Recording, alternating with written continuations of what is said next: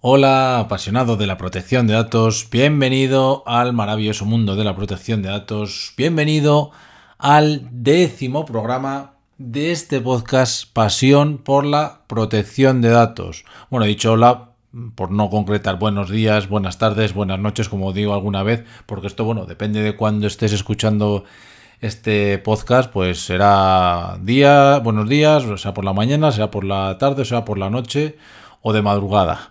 Bueno, una pena que no haya podido publicar la semana pasada eh, el programa que estaba previsto porque íbamos a hablar de una temática muy interesante y eh, íbamos a incorporar una novedad porque íbamos a traer a, un invitado que eh, nos iba a hablar pues de la cuestión que íbamos a tratar en ese, en ese programa. Una pena por una le surgió un inconveniente, un bueno, un inconveniente, un compromiso profesional y bueno, pues tuvimos que aplazar la fecha en la que estaba previsto que grabáramos ese, ese programa, pero bueno, no os preocupéis, no te preocupes porque eh, lo retomaremos volveremos a quedar y, publicaremos, ojalá, espero que sea antes de las vacaciones de, verano. Atento porque, porque es, una temática, ya digo, que es, muy interesante y además incide en algo que afecta mucho a las, a las empresas. Bueno, ya sabes que siempre empezamos recordando el contenido del anterior eh, programa, en este caso del, eh, del noveno episodio en el que estuvimos hablando de, algo que está muy de moda, que es el, COVID.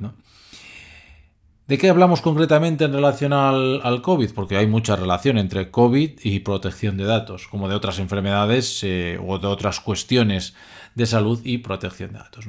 Bueno, por un lado estuvimos hablando de una resolución eh, muy interesante de la Agencia Española de Protección de Datos frente a Metro Bilbao, en relación a la toma de temperatura corporal. Mm, cuando, bueno, toma de temperatura corporal como medida de prevención frente al COVID y la repercusión que tenía eso, o la, relación que tenía eso con eh, protección de datos. ¿no? Eh, bueno, te remito a, ese podcast eh, para que puedas ver cómo el comentario que hacíamos de esa, de esa resolución. Y también eh, estuvimos hablando de, COVID, fue un monográfico de, COVID. Eh, en la segunda parte nos hacíamos dos preguntas en el ámbito de la empresa y es, por un lado, ¿puede una empresa obligar a sus trabajadores a que se vacunen? Por otro lado, ¿puede una empresa preguntar a sus trabajadores si se han vacunado? No parecen eh, preguntas como inocuas, pero la verdad es que tienen mucha implicación tanto en el ámbito de protección de datos como en el ámbito laboral. Entonces, bueno, interesante fuese interesante ese, ese programa. Bueno, ¿qué a decir yo? Como todos, ¿no? Pero bueno, te invitaría a que si no lo has escuchado, que lo, que lo escuches porque aunque no tengas una empresa, sí que te interesa, rima más salida ahí, porque como persona puede ser que vayas a un establecimiento y te tomen la temperatura, algo que, bueno, ahora cada vez hacen menos establecimientos, pero durante la pandemia eh, hubo muchísimas, bueno, durante la pandemia, seguimos en pandemia, pero eh, durante el confinamiento, cuando salimos del confinamiento, pues bueno, las mm, consultas que hubo sobre esto de la toma de temperatura corporal fueron, vamos, eh, impresionantes. Y bueno, como decía, ahora, bueno, ya hay menos establecimientos, menos empresas que hacen una toma de temperatura corporal para eh, al acceder a sus instalaciones, pero todavía las sigue habiendo, entonces, bueno, pues ahí también te, te interesa. Hoy, ¿de qué vamos a hablar? Hoy vamos a hablar de una cuestión eh, también interesante. ¿Qué voy a decir? Como digo, eh, pues, obviamente las, materias que tratamos eh, las tratamos porque consideramos que pueden resultar de, interés. Y bueno, aquí voy a hacer una especie de experimento. Yo, bueno, mm, siempre para la hora de grabar un episodio de el episodio que vamos a publicar, pues lo que hago obviamente pues es hacer el, guion, eh, prepararlo, todos los contenidos, bueno, todo, no quiero que se me olvide nada, pero hoy voy a hacer una, un pequeño experimento, si me permites, y es que voy a improvisar. Eh, obviamente, a ver, me he preparado, como no podía ser de otra forma, me he preparado el contenido de este, de este programa, pero quería hacer una prueba por ver cómo queda si, bueno, esa aunque haya un pequeño guion más sencillo que el que suelo tener en otros episodios, bueno, pues si eh, ese, menor, em, eh, no sé, esa menor rigidez, por así decir, que puede ser el, llevar un guion muy detallado y tal, pues bueno, puede hacer que, mm, sea como que primero que se alargue el podcast o que sea como más serio, más... Entonces quiero darle un poco de frescura. Vamos a ver si de esta forma eh, le damos un toque diferente al podcast. Y bueno, pues resulta, te resulta a ti que estás al otro lado, te resulta más, más ameno. ¿Qué te parece? Eh, ¿Admites la, el, experimento que, vamos a hacer? Bueno, vamos a ver qué, tal sale, que yo creo que, va a salir bien.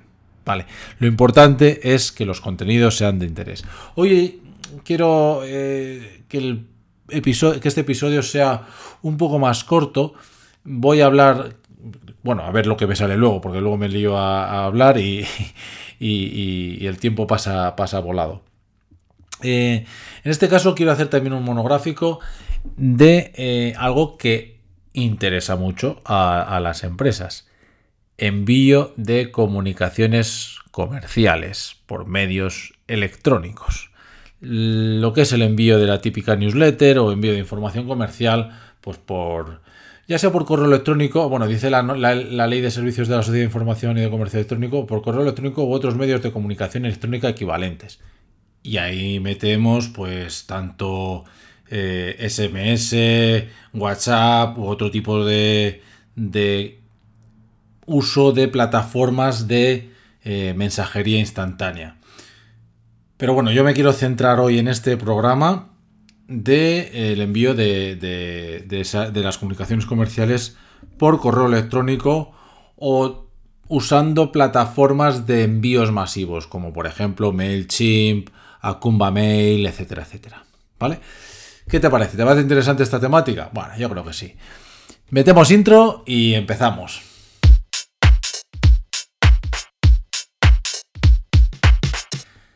Bueno, antes de empezar, ya sabes que siempre digo que si quieres contactar conmigo, bueno, mejor dicho, con Lawyer Asesores, porque eh, tienes alguna duda o quieres eh, que comentemos algo, puedes hacerlo de una forma sencilla. Quiero decir, quieres que comentemos algo relacionado con protección de datos, obviamente.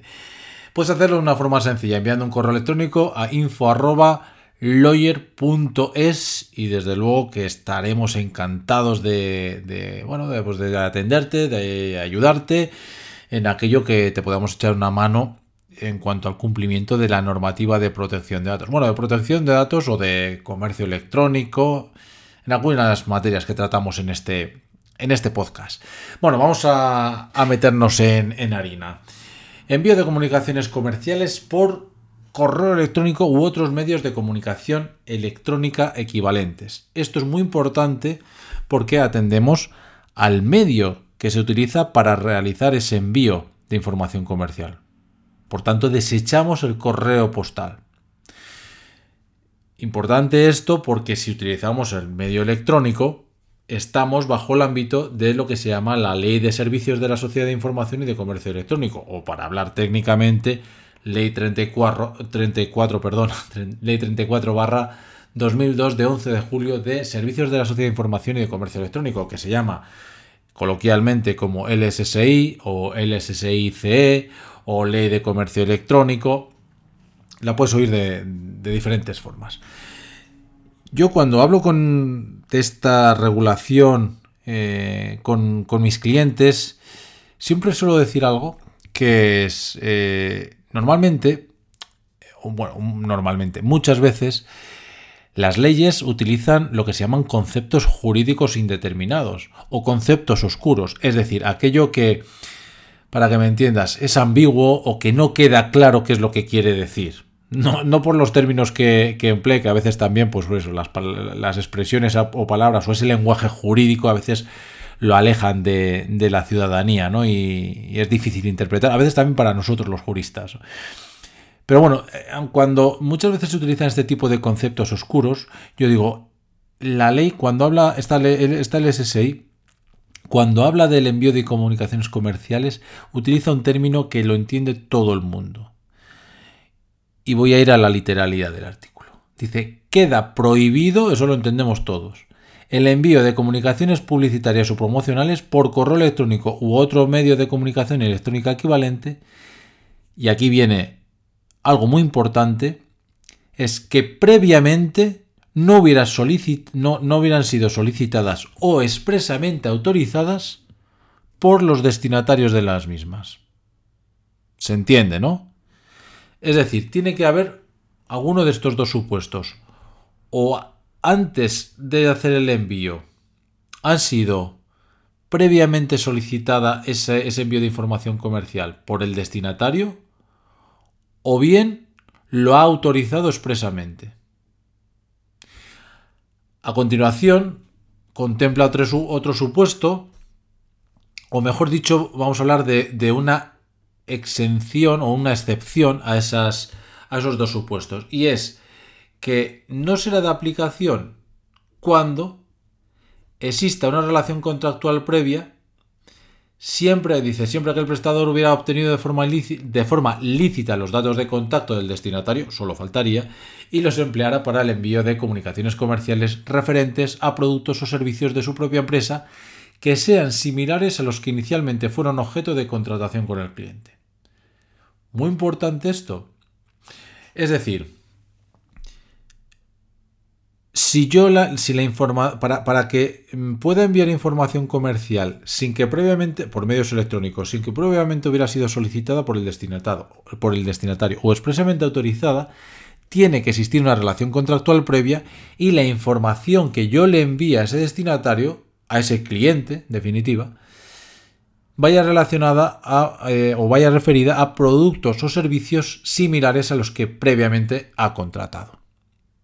Es decir, imagínate que tú eres mi cliente. Eh, yo te he prestado servicios pues, de, protección de datos. Sin que me hayas autorizado o solicitado previamente el envío de comunicaciones comerciales, yo te puedo hacer ese tipo de envíos si la información sobre la que tratan esos envíos va, referida a eh, protección de datos. Por ejemplo, te informo de una novedad legislativa en protección de datos o de una nueva resolución de la agencia, etcétera, etcétera. Que esto también se considera comunicación comercial, ¿eh? Porque esto... Eh, me voy a ir un, eh, poco dando saltos, porque decía, he hecho un guion para, hacer este, este programa, pero quiero poco darle un poco de, frescura o de espontaneidad.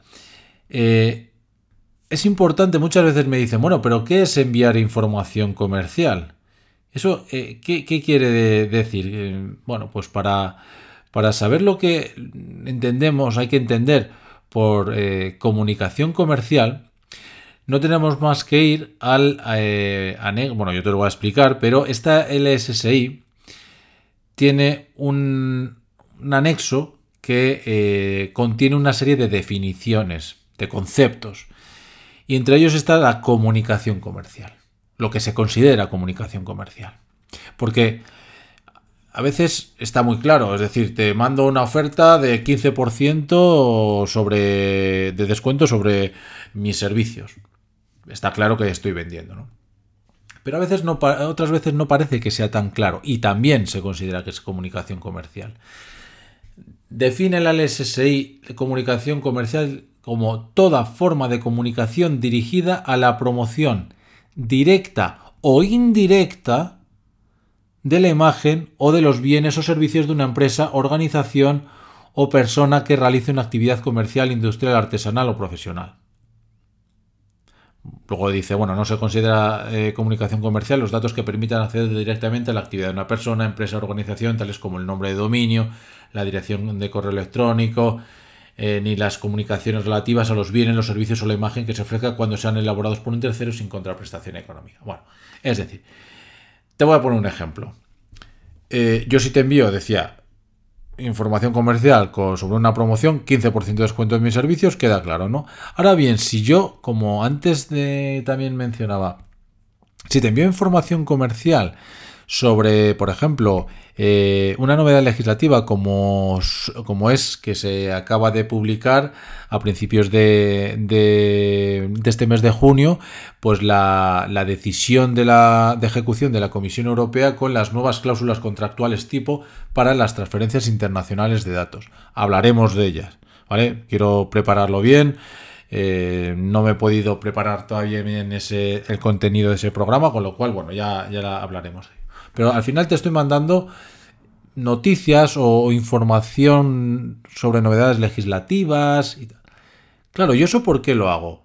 Y esto, pues no sé, seguro que si me estás escuchando y tienes, por ejemplo, una asesoría, igual mandas a tus clientes información sobre, oye, una nueva, eh, una novedad legislativa sobre tributación.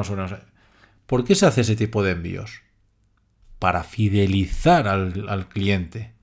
Porque si el cliente en algún momento tiene una necesidad, se va a acordar de ti, coño, si me estaba mandando información sobre hay novedades y tal, pues oye, eh, si tengo que contratar algún servicio en esta materia, ¿a quién le voy a llamar? A quien, de quien me acuerdo, que es quien me está enviando información comercial.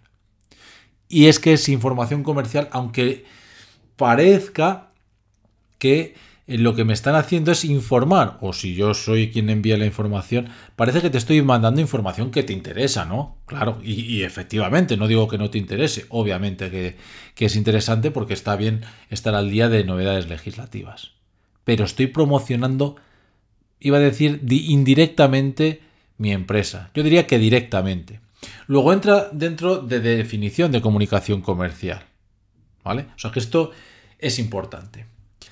Y si volvemos a, lo que decía el artículo 21, bueno, ya sabes que no soy muy amigo de hablar de o hacer referencia a números de artículos, pero bueno, en este caso como eh, ya lo había mencionado previamente, pues bueno, eso estamos hablando de, ese artículo de la LSI que regula el envío de comunicaciones comerciales.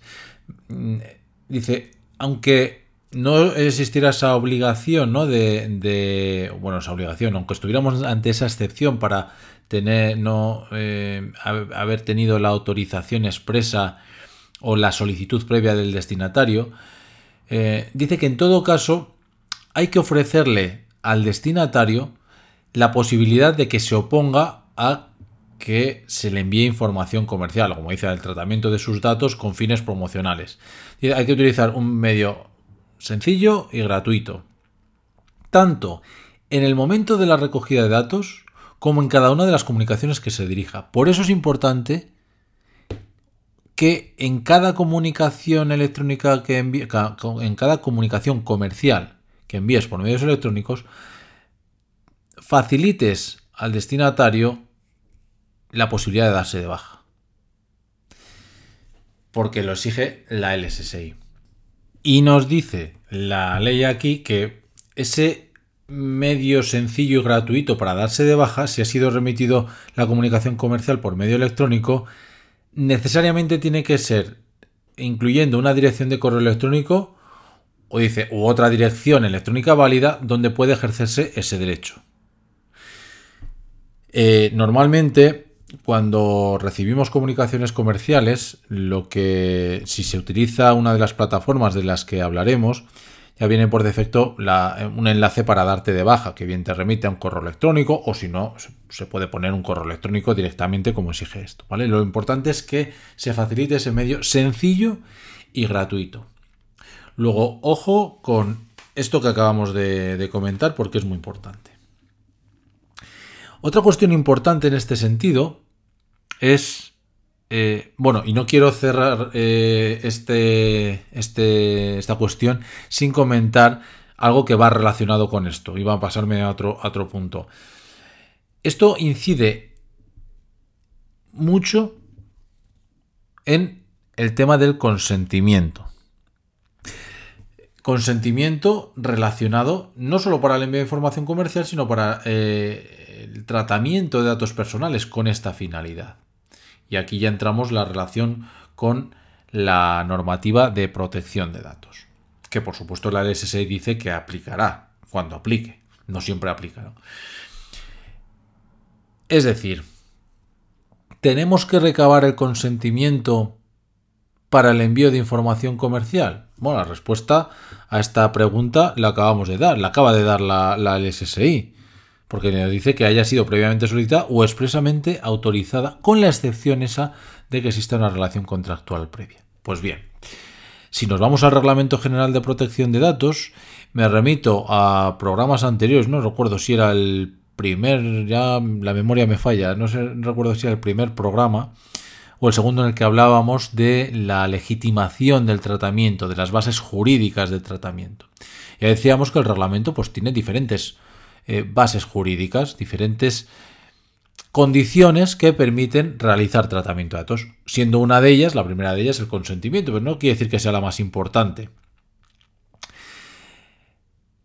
Una de las bases jurídicas que contempla también es el interés legítimo importante el interés legítimo.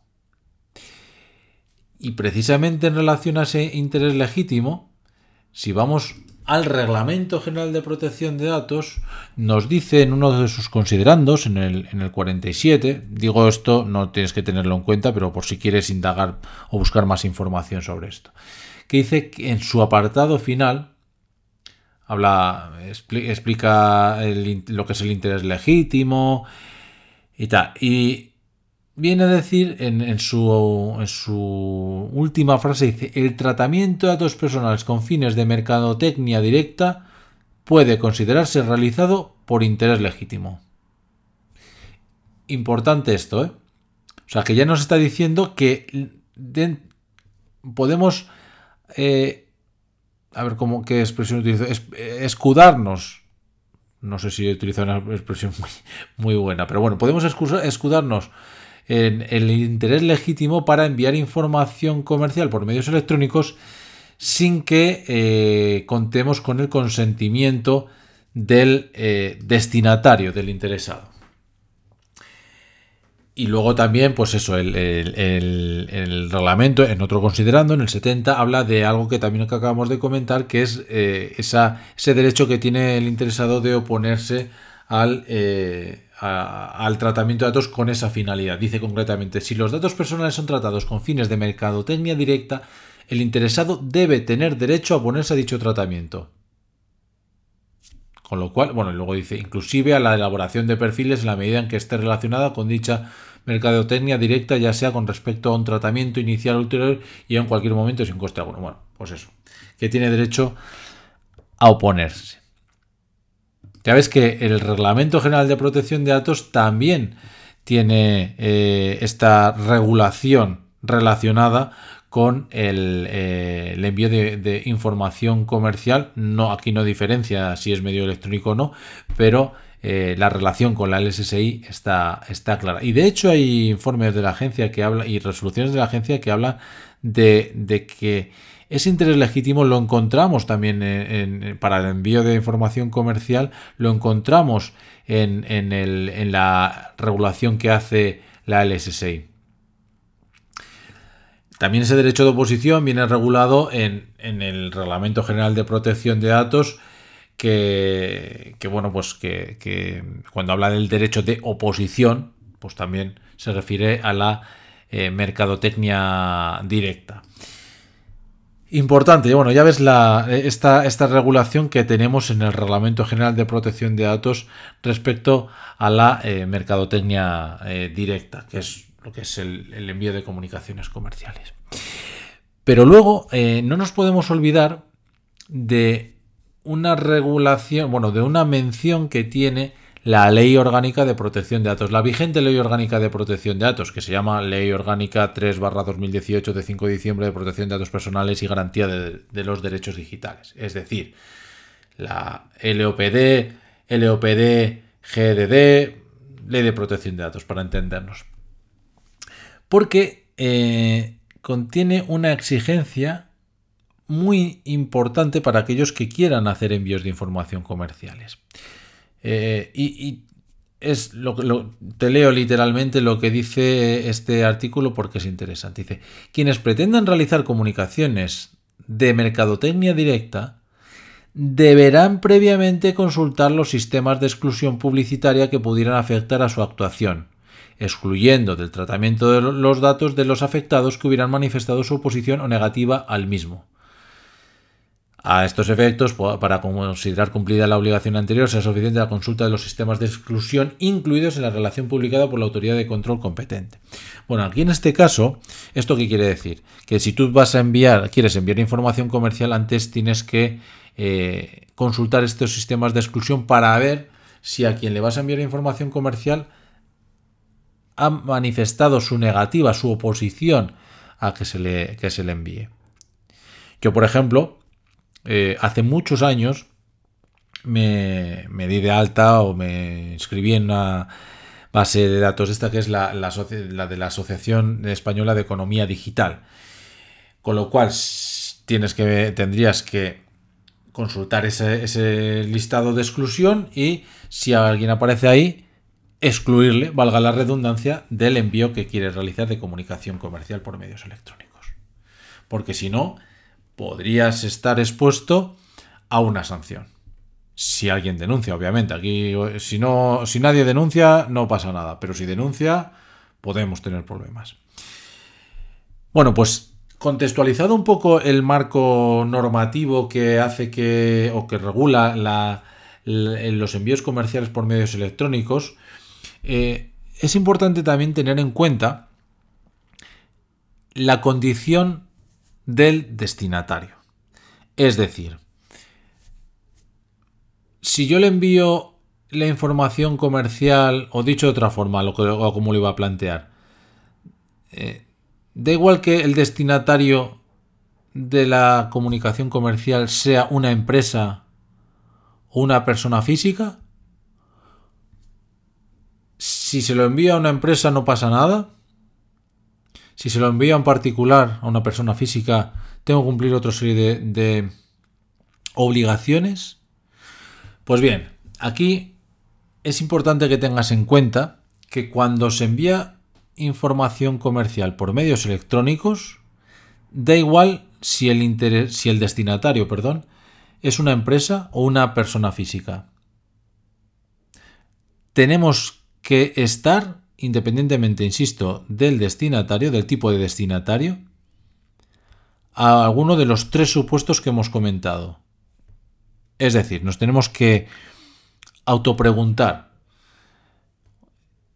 ¿el, el destinatario de la comunicación me lo, ha, me lo ha pedido previamente, me lo ha solicitado previamente? ¿Me lo ha autorizado expresamente? O bien tengo con él una relación contractual previa y la información sobre la que le, la, información que le envío va relacionada con productos o servicios similares a los que previamente ha contratado. Eh, voy a hacer un KitKat. Eh, hay que luego eh, es, interpretable. A veces es, separa una línea muy fina de esa información es similar a la que o relativa a productos o servicios similares a los que previamente ha contratado, si no bueno, pues a veces es muy interpretable, ¿no? Pero eh, la consecuencia es que si yo le quiero enviar información diferente a los productos que previamente o servicios que previamente me ha contratado, ahí sí que tengo que pedir consentimiento. ¿Vale? Porque la excepción solo operaría si eh, va relacionado con algo que ya previamente me ha contratado. Quería hacer este, este KitKat por, porque antes no lo, no lo, he comentado y me parece que, es importante. Entonces decía, bueno, independientemente de que a quien le envíe la información comercial sea una empresa o una persona física, tengo que estar alguno de esos tres supuestos que he comentado. Preguntarme si estoy en alguno de esos tres supuestos. Y si estoy en alguno de ellos, pues podré hacer el envío de la comunicación comercial. Y si no, pues no. Porque ¿qué decía eh, la LSSI? Que yo decía, aquí no cabe interpretación, es muy claro. queda prohibido. Pues queda prohibido, no hay más que hablar. ¿Vale?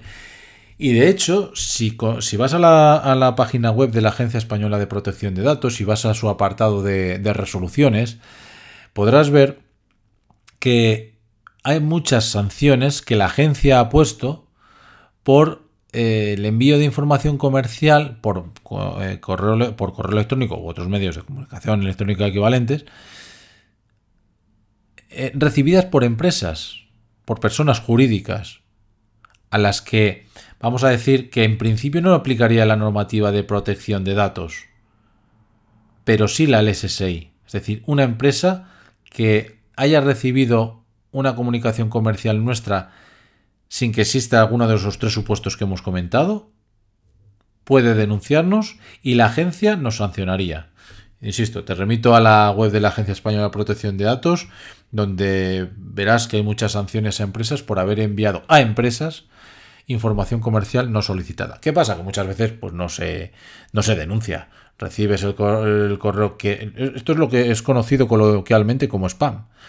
Entonces, normalmente, pues bueno, lo borramos y ya está. Pero ojo, si haces este tipo de envíos y alguien te denuncia, que la sanción, vamos, te cae. Si no estamos, insisto, en alguno de esos tres supuestos. Y lo repito, solicitud previa del destinatario, autorización expresa o bien que exista relación contractual previa y la, información que se le envía vaya referida a productos o servicios similares a los que previamente ha contratado. ¿Vale? Y por último, quiero hablar también del medio o de la herramienta que eh, se utilice para el envío de esa comunicación comercial. Normalmente, bueno, eh, se puede utilizar sin más el gestor de correo electrónico o el programa de correo electrónico que tengas. Si tienes, por decir, el Outlook, pues tú puedes enviarlo por esa información comercial y te aplica igual, pero no tiene mayor trascendencia. Mm, me voy a corregir. Depende dónde tengas alojado tu correo electrónico. ¿Por qué depende de dónde tengas alojado tu correo electrónico? Por lo que voy a comentar la plataforma que utilicemos, el medio que utilicemos, la herramienta que utilicemos, tenemos que tener en cuenta si su uso implica la existencia de transferencias internacionales de datos. Es decir, si los datos van a estar fuera del espacio económico europeo. ¿Y esto qué es? espacio económico europeo es la Unión Europea, la Unión Europea, Islandia, Liechtenstein y Noruega. Porque en ese caso estamos haciendo transferencias internacionales de datos y tendremos que tener en cuenta si estamos ante alguno de los mecanismos de garantía que establece el Reglamento General de Protección de Datos. Hablaremos más a fondo de las transferencias internacionales de datos, ¿eh? pero eh, por ejemplo, tú imagínate, herramientas, hay muchas en el mercado para el envío de información comercial. Si utilizamos una como es, por ejemplo, Acumba Mail, no quiero hacer publicidad de ninguna, pero voy a hablar de las más conocidas. Si utilizamos Acumba Mail, es una, mm, una plataforma gestionada de gestión de envíos de, de correos masivos que es española, con lo cual ahí pues no hay transferencias internacionales de datos.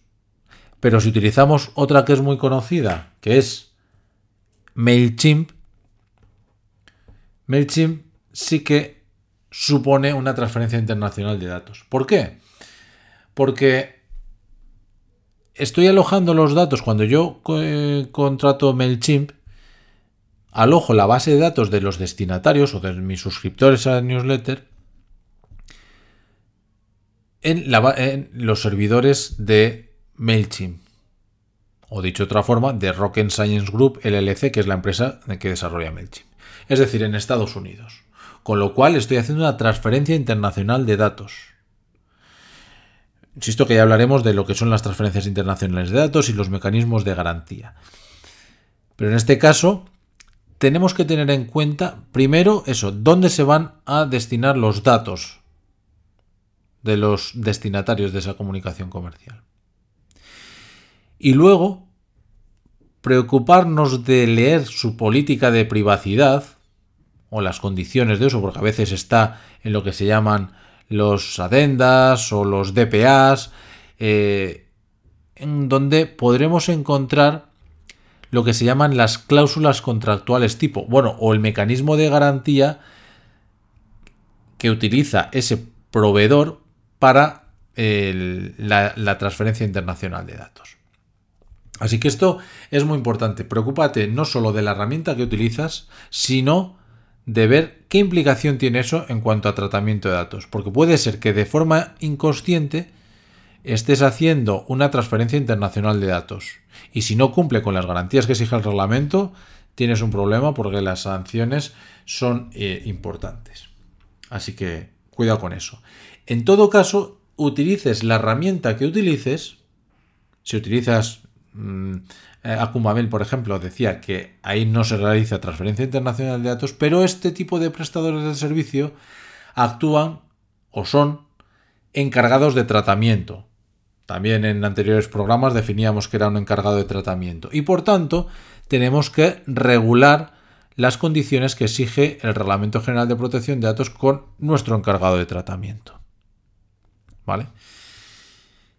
Por último, bueno, si estamos ante una transferencia internacional de datos, ahí también estaría ya regulado lo que exige el reglamento, ¿vale? Por último, quiero hacer mención a otra cuestión importante, decía que iba a ser corto el podcast, pero ya llevo un rato, o el podcast, este programa, y ya, llevo un rato. Pero por último quiero hacer eh, mención a, una, a una cuestión que es muy importante, y es que el uso de este tipo de plataformas, Akumba Mail, MailChimp, Sendinblue, Campaign Monitor, la que queráis, implica, digamos, una analítica de la actividad del destinatario. Porque a quien hace el envío de la información comercial utilizando esa plataforma, le da una información muy detallada sobre si se ha recibido ese correo, si lo ha leído, si lo ha abierto, si lo ha leído, eh, incluso el tiempo que lo ha leído, navegador, si ha pulsado en enlaces que puedes tener en, ese, en esa comunicación que le envías. Y eso hace referencia a otra cuestión que regula la LSSI, que hace eh, mención a a lo que como se llama es una tecnología similar a las cookies, ¿no? por cierto, las cookies no existe una ley de cookies, que muchas veces dicen, no, la ley de cookies, la ley de cookies no existe. La ley de cookies o lo que se llama ley de cookies, la regulación de la ley de cookies viene, perdón, la regulación de cookies viene establecida en la propia ley de servicios de la sociedad de información y de comercio electrónico.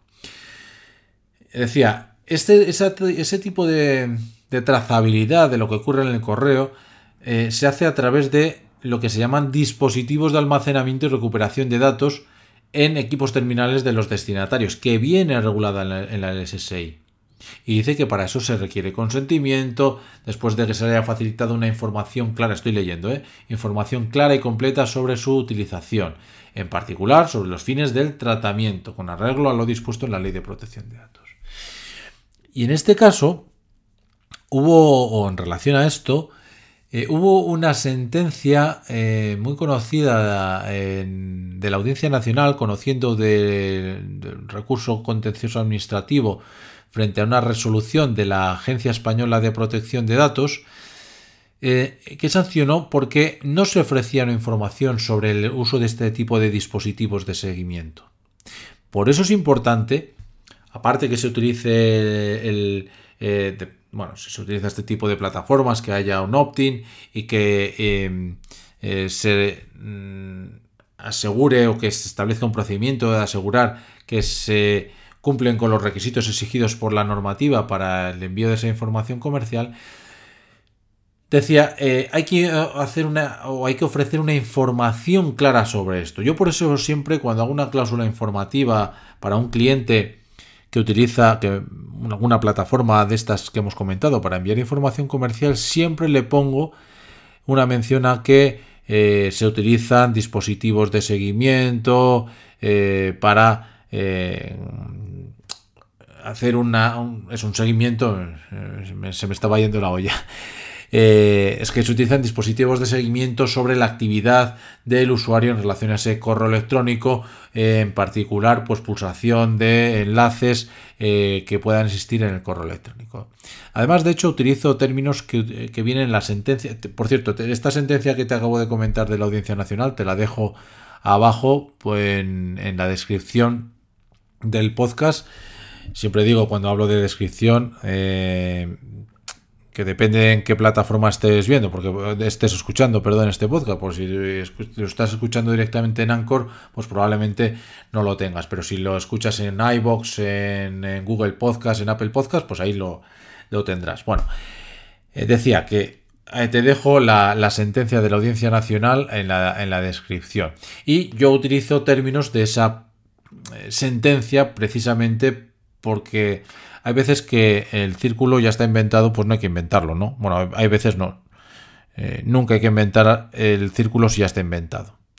Con lo cual, como ya está inventado, pues yo me ajusto a esa exigencia de la que está bien establecida en, la sentencia de la Audiencia Nacional y eh, utilizo, como digo, términos que, emplea. ¿Quiere decir esto que el destinatario de, las comunicaciones comerciales que envío tiene que autorizarme a, utilizar la plataforma que yo quiera? Es decir, si no me autoriza a autorizarme el chip, no puedo utilizarme el chip, o si no puedo autorizar, o si no me autoriza a utilizar a Mail porque utiliza este tipo de dispositivos de seguimiento y tal, ¿no lo puedo hacer? Desde luego que no. Porque sería una locura. Tú imagínate, si yo envío eh, un boletín o una comunicación comercial a 100.000 personas, cada uno diría una cosa. O sea, uno me puede decir, no, no, se puede, no te autoriza a utilizar esta plataforma. No, no, no. Entonces, no malinterpretemos, ¿vale? No quiere decir que me tengan que prestar consentimiento respecto a, la plataforma que me que puedo utilizar. Pero sí que hay que, como decía aquí la, el, la LSSI, hay que ofrecer una información clara y eh, habrá que estar también eso al, consentimiento después de haber eh, facilitado esa, esa información. ¿vale? Salvo que sea, dice eh, una de las excepciones de que dice la, el, LSSI es que salvo que sea estrictamente y técnicamente necesario para lo que dice para la prestación del servicio de la sociedad de información expresamente solicitada por el destinatario. ¡Anda! Otra vez volvemos a lo de expresamente solicitada por el destinatario una de las eh, cuestiones que, de la que hemos hablado antes cuando hablábamos de los, de los tres supuestos que permitían envío de información comercial por medios electrónicos. Bueno, mm, creo que ha quedado un poco claro eh, los requisitos de envíos de informaciones comerciales por medios electrónicos. Hemos eh, abordado diferentes aspectos relacionados con ellos. Espero que haya quedado claro. Espero que te haya gustado esta prueba que he hecho de llevar un guion, un guion pero digamos más, más breve y dejar una mayor libertad o permitirme la licencia de, tener una mayor eh, libertad a la hora de, de plantear o de exponer el, el contenido del programa. Te agradecería de todas formas que me lo dejes en comentarios si te gusta más esta forma de, de bueno, de publicación del podcast o, no has notado diferencia o, bueno, o, te da igual porque a mí mientras el contenido se entienda, pues me da igual cómo, te organices tú, ¿no? que en definitiva, bueno, también es cierto que, creo que es lo importante, que se entienda eh, lo, que se, lo que se explica. Pero bueno, pues esto es todo lo que te quería comentar, que decía que iba a ser un podcast corto, pero, pero bueno, eh, no ha sido, perdón, un podcast, un programa corto y no ha sido, eh, no es que se haya sido muy corto. Así que hoy no voy a meter eh, transición musical antes de hacer la despedida, para no, para no alargarlo más. Simplemente decirte que eso, que, espero que te, haya, que te haya gustado, que si así ha sido, pues te agradecería que no te quedes con eso en tu cabeza decir, ah, pues me ha gustado este, este programa, este contenido, sino que me lo hicieras saber, que le dieras a un me gusta en la plataforma que estés escuchando este programa. Hombre, si estás conduciendo no lo hagas ahora. Cuando termines, en cualquier momento, puedes eh, volver a entrar en el podcast y darle a, a me gusta porque, hombre, a mí me sirve para saber qué es lo que gusta, no gusta. También me puedes dejar en comentarios y es más, te invito a ello, eh, pues tu opinión sobre el, programa, si te ha gustado, no te ha gustado, qué cambiarías, sugerencias, dudas que pueda plantearte y, por supuesto, eh, oye, plantear mm, temáticas que podemos tratar en, en futuros programas.